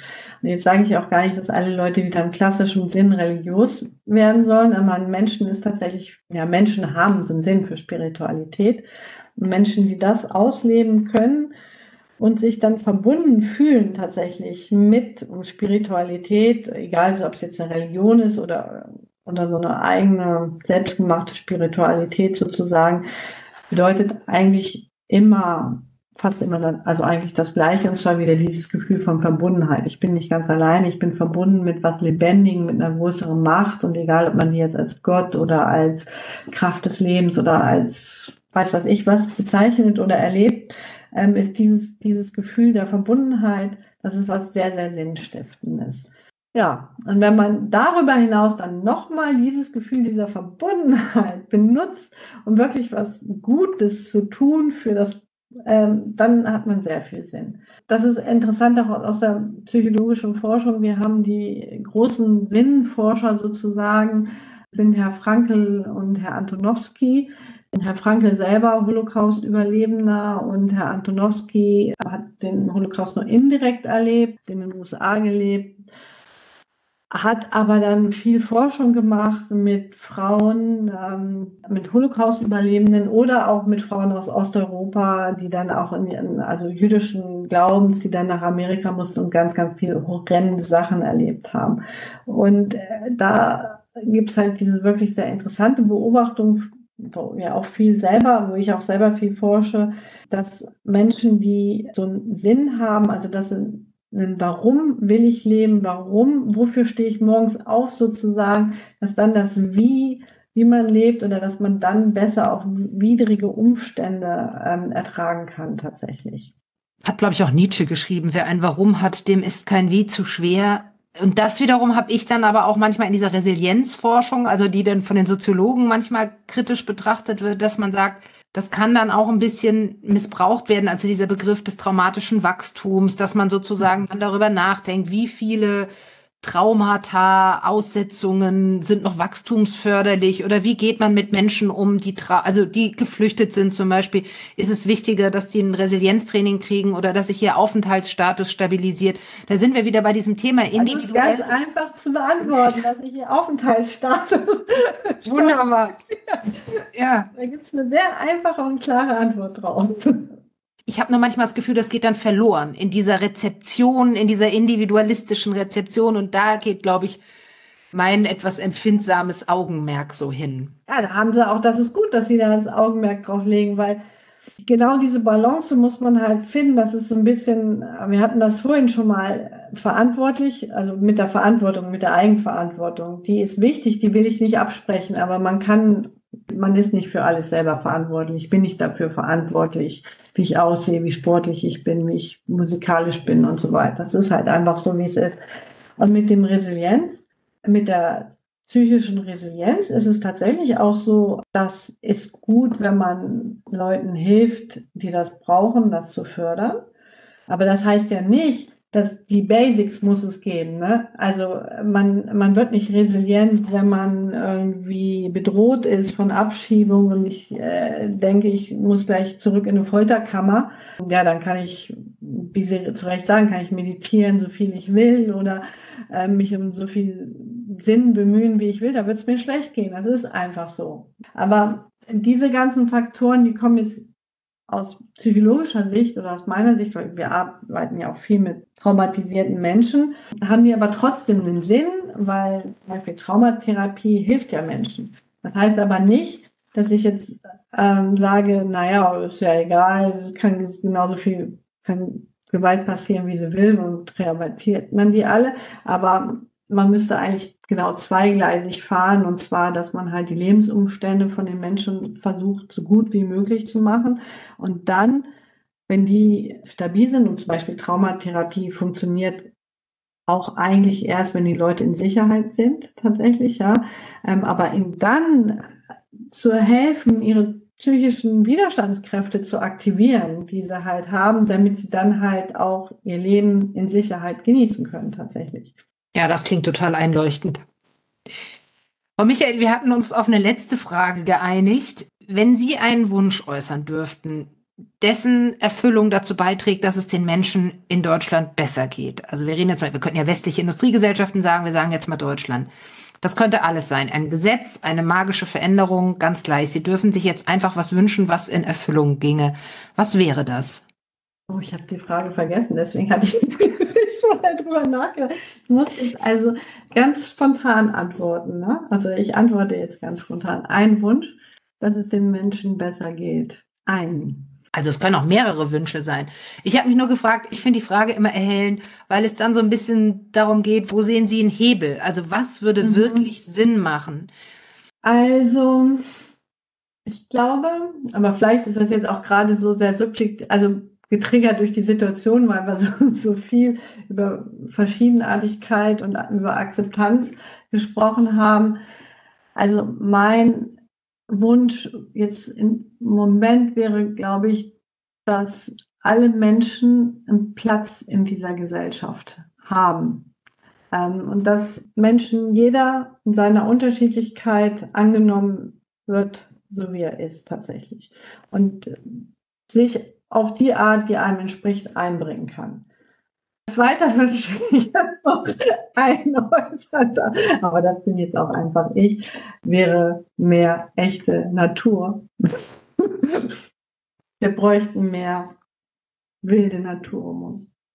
Ja, nicht natürlich braucht es auch kultivierte Landschaften und ne, will ich gar nicht sagen, natürlich müssen wir irgendwie, aber wir bräuchten mehr Natur und auch mehr Verbundenheit wieder mit der Natur. Frau Michael, das hat so einen Spaß gemacht, äh, nicht nur Ihr Buch zu lesen, da werde ich natürlich in den Shownotes auch darauf verlinken, sondern auch äh, mit Ihnen dazu zu sprechen. Das äh, beruhigt äh, so die innere Aufgeregtheit, dass man äh, mehr sein müsste, als man ist. Das fand ich jetzt wirklich ganz großartig. Ganz vielen Dank Dankeschön. dafür. Dankeschön. Also mir hat das Gespräch auch sehr viel Spaß gemacht. Danke. Ich finde es ja vor allem verrückt, dass einfache Ratschläge wie geh mal früh zu Bett und schlaf dich richtig aus, geh mal raus in die Natur oder mach mal was, was dir Freude bereitet, dass diese Ratschläge angesichts der dauernden höher, schneller Weiterbeschallung und den raus aus der Komfortzone Phrasendreschereien geradezu radikal und subversiv wirken. In den Show Notes findet ihr wie immer alle Hinweise zu dem Gespräch und natürlich auch die Angaben zu dem schönen und warmen und in diesem Sinne radikalen Buch 55 Fragen an die Seele. Nächsten Monat wird es dann voraussichtlich etwas weniger entspannt. Im März geht es hier um die monströse Normalität eines Kapitalismus am Limit. So lautet der Titel des neuen Buches der beiden Politikwissenschaftler Ulrich Brandt und Markus Wissen. Die beiden haben 2016 den Klassiker Imperiale Lebensweisen geschrieben und im März, Ende März, erscheint ihr neues Buch. Und aus diesem Anlass spreche ich mit Markus Wissen über ökoimperiale Spannungen, umkämpfte Krisenpolitik und solidarische Perspektiven und natürlich auch über Achtsamkeit. Bis dahin wünsche ich trotz alledem eine gute Zeit. Das war Erschöpfung statt Gelassenheit. Warum Achtsamkeit die falsche Antwort auf so ziemlich jede Frage ist. Ein Podcast von Katrin Fischer.